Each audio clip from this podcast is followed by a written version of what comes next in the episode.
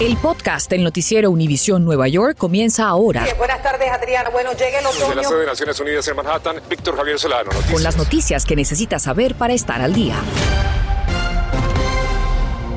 Muy buenas tardes, les saluda Víctor Javier Solano. Y Adriana Vargasino, muchas gracias por estar con nosotros. Y cientos de personas, incluyendo decenas y decenas de sus compañeros de la uniformada, asisten a la Catedral de San Patricio, en donde se realiza el velatorio del policía dominicano Jason Rivera, quien murió tras ser baleado junto al agente Wilber Mora cuando atendían un reporte de violencia doméstica en un apartamento en Harlem. Nuestra Violeta Bastardo, en vivo desde las afueras del templo, en Midtown, Manhattan, nos cuenta cuál es el sentir de los asistentes. Adelante, Violeta. Hola, muy buenas tardes, Adriana. Como un héroe y con honores se despide al oficial Rivera aquí en esta Catedral San Patricio. Te muestro cuál es el escenario en estos momentos. El área está resguardada por elementos policiales. Hay personas, muchas personas en estos momentos dentro de la iglesia porque se lleva a cabo una misa de cuerpo presente. Su cuerpo será expuesto hasta las 8 de la noche a todo el público. Miembros de la comunidad han llegado aquí a apoyar a la familia. Yo vengo a dar apoyo a la familia de Jason porque yo tengo tres hijos. Y mis oraciones están con la familia de Jason. Y que Dios le dé la tranquilidad a la mamá porque se ve que era un buen muchacho. Pero Dios también quiere ángeles buenos allá arriba que la paz y la fe del Señor esté con la familia de Jason. Y vengo a darle mi apoyo como madre. Los servicios fúnebres culminan mañana, culminan los servicios fúnebres en una ceremonia de cremación privada en el cementerio Faircliff en el condado de Westchester. Cabe recalcar que él tenía cuatro meses de casado y murió justo a una cuadra del cuartel de la policía número 32, donde fue asignado en el 119 West de la calle 135 en Harlem. Gracias por esa información, Violeta. Y ahora pasamos a New Jersey, donde el gobernador Phil Murphy anunció un agresivo plan para combatir la violencia con armas de fuego. Y ese anuncio lo hizo precisamente en Patterson, donde hace pocos días un jovencito fue baleado mortalmente precisamente por esta violencia. Allí estuvo Mariana Salgado y nos cuenta cómo va a funcionar esta iniciativa. Adelante. Desde el Departamento de la Policía de la ciudad de Patterson, el gobernador Phil Murphy dice cómo piensa acabar con la violencia desenfrenada de las armas de fuego, no solamente en esta ciudad, pero todo el estado. Ante una estatua que parecía llorar a las víctimas, a moment of silence for all victims. Un minuto de silencio para recordarlas, como al joven Robert Cuadra. Y digo, ay, mi nieto, ¿dónde está mi nieto? Y estaba aquí al ladito. Aquí quien según nos contó su familia murió en un cruce de balas cuando venían de compras. Y como la violencia de armas es un problema multifacético, se necesitan muchas soluciones, dijo el gobernador Murphy, al presentar un plan de 7 millones que se invertirán principalmente en tecnología. Como te puedes imaginar, Mariela, tener el video de cuando pasan las cosas, saber qué está pasando y cuándo, proveer la tecnología que, que necesitan los oficiales de la policía a esto es lo que se refiere esta cámara que está ahí arriba, bien arriba en ese poste eléctrico. La idea es que estén en todas partes de la ciudad para poder evitar estos incidentes. Tecnología que puede alertar a la policía en segundos antes de que se reciba la primera llamada al 911. Si pasa un carro, pueda captar ese video. Si pasa un tiroteo, que le avise a la policía a dónde pasó. La otra parte de la inversión es dinero para organizaciones. Sobre todo porque estas organizaciones se pueden incrustar dentro de los barrios, ¿no? Ya por muchos años ellos han hecho ese trabajo, pero nunca han tenido recursos. Una de esas organizaciones es Healing Collective de Patterson. Recibirá 500 mil dólares dándole servicio a las víctimas después que pasa el crimen. Ahora estos fondos van a ayudar con la prevención. Uno no puede mandar cualquier persona en estas comunidades. Hay que tener mucha confianza de, la comunidad misma. So, tiene que trabajar con uno que ha pasado una vida así. En la ciudad de Patterson se reportaron 110 tiroteos el año pasado. 18 residentes murieron por arma de fuego. En todo el estado hubo más de 2.000 arrestos En 38% de esos casos el agresor tenía un récord relacionado con un arma de fuego. Ya sabemos y confirmamos que organizaciones comunitarias van a empezar a recibir esos fondos tan necesitados en el mes de febrero. En Patterson, New Jersey, Mariela Salgado, Noticias, División 41. Mariela, muchas gracias. Y en otras noticias, vendedores marcharon por las calles de Manhattan exigiendo legalizar sus negocios y el alivio ante las altas multas.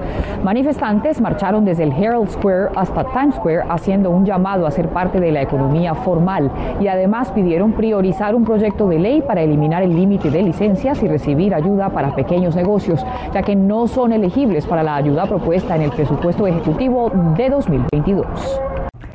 Líderes locales hacen un llamado a la MTA para el inicio de un programa piloto para instalar barreras en las plataformas del subway con alto número de incidentes. Y Peter Ortega estuvo presente en este anuncio y nos cuenta cuándo es que empezaría este plan. Muy buenas tardes. Esta mañana aquí en Times Square, el presidente del condado de Manhattan, Mark Levine, junto a otros concejales y también oficiales electos, hicieron un llamado a la MTA para que de algún modo tome acción y comience un programa piloto para instalar puertas o algún tipo de barreras en las plataformas de las estaciones del metro, que ya sabemos que han tenido lugar un grupo de incidentes lamentables. Uno de ellos incluso fue una muerte recientemente.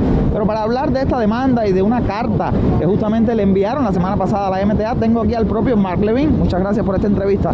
Cuéntanos, Mark, ¿qué le están pidiendo a la MTA? Bueno, ciudades alrededor del mundo, desde Buenos Aires a Tokio, ya han instalado estas puertas en su plataforma de su metro. Tiene muchas ventajas.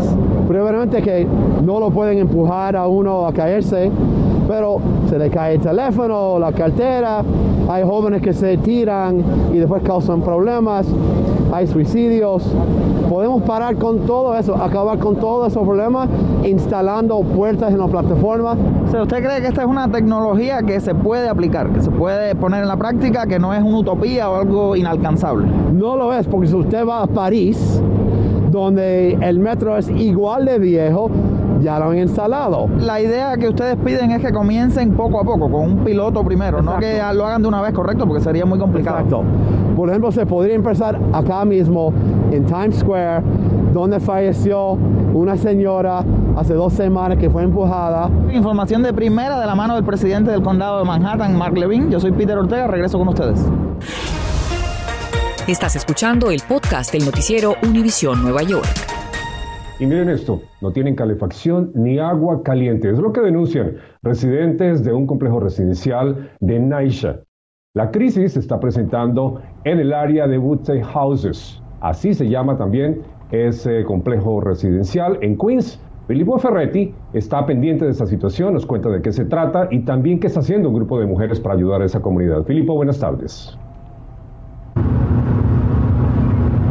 Tal, Víctor? Buenas tardes. Mira, a esta hora, cuando son las 6 y 13 de la tarde, aquí hay 31 grados y esta con mucha probabilidad es también la temperatura que hay adentro de los apartamentos aquí en este complejo de edificios. Se considera que unas 10 mil personas se encuentren en este momento sin agua caliente y también sin calefacción. Realmente una situación bien difícil porque se lleva a cabo desde el paso de la tormenta Aida el pasado, eh, pasado otoño. Pues eh, para que tengan una idea, aproximadamente durante la tormenta el agua logró llegar hasta 5 pies de altura, llenando por supuesto toda el área donde se encontraban los equipos de calefacción. Hay una solución, aunque sea temporal.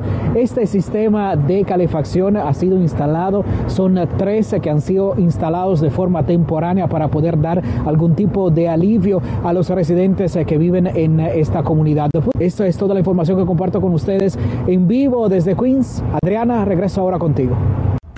Y cambiamos de tema porque ahora que estamos en la temporada de declaración de impuestos, también se incrementan las estafas a las personas a nombre del IRS y de otras entidades. Conversamos con Alejandra Castro del IRS para darnos consejos útiles. Alejandra, bienvenida a Univisión. ¿Cuáles son esas estafas más comunes en estos tiempos de impuestos?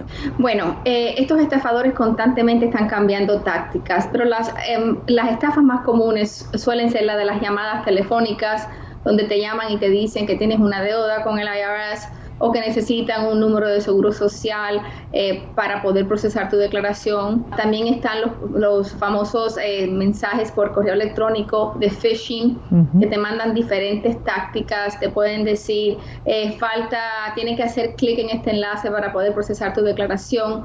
También hemos visto estafas con los pagos por adelantado, por los créditos tributarios por hijos. El mensaje es, estas estafas continúan el año entero. En la temporada de impuestos incrementan. Por eso el mensaje del IRS es dejarle saber a los contribuyentes qué no hace el IRS. ¿Cómo puede evitar la persona ser víctima entonces de una estafa? Sabiendo lo que el IRS no hace. El IRS no te manda mensajes por correo electrónico, ni por redes sociales, ni por mensajes de texto ni tampoco te llama a la casa para amenazarte, para pedirte información personal tuya o de tus seres queridos. So, sabiendo todos estos puntos, el contribuyente puede protegerse de convertirse en víctima de un estafador. ¿Qué debo hacer si, por ejemplo, yo recibo una llamada de estas sospechosas? Si de pronto caigo en ese phishing del que tú hablabas, si empiezo a responder un correo y después me doy cuenta que es un fraude, ¿cuáles acciones debo tomar? Bueno, puedes tomar muchas acciones. Eh, una es reportar al Departamento del Tesoro, eh, Taxpayer Inspector General for Tax Administration. Eh, también es hacer un reporte con el buro de crédito, reportar a la policía y notificar al IRS que crees que ha sido víctima de robo de identidad. No quiere decir que, que, fuiste víctima, pero es mejor tomar todas las precauciones para evitar eh, daños mayores. Bueno, pues hay que estar entonces muy atentas. Gracias nuevamente Alejandra por esta comunicación. Gracias. Continúa al alza la violencia en las estaciones del subway en Nueva York. Bueno, y de otro lado, hoy fue inaugurada oficialmente la nueva Terminal B del aeropuerto LaGuardia en Queens a un costo de 4 mil millones de dólares. La gobernadora Kathy Hochul y el alcalde Eric Adams encabezaron la ceremonia. La nueva terminal incluye 35 puertas, 3 mil nuevos estacionamientos para vehículos y 50 tiendas y negocios destinados principalmente a mujeres empresarias y a personas de las minorías. La terminal también tiene cuatro obras de arte ganadoras de premios internacionales. Gracias por escuchar el podcast del noticiero Univisión Nueva York. Puedes descubrir otros podcasts de Univisión en la aplicación de Euforia o en univision.com diagonal podcasts.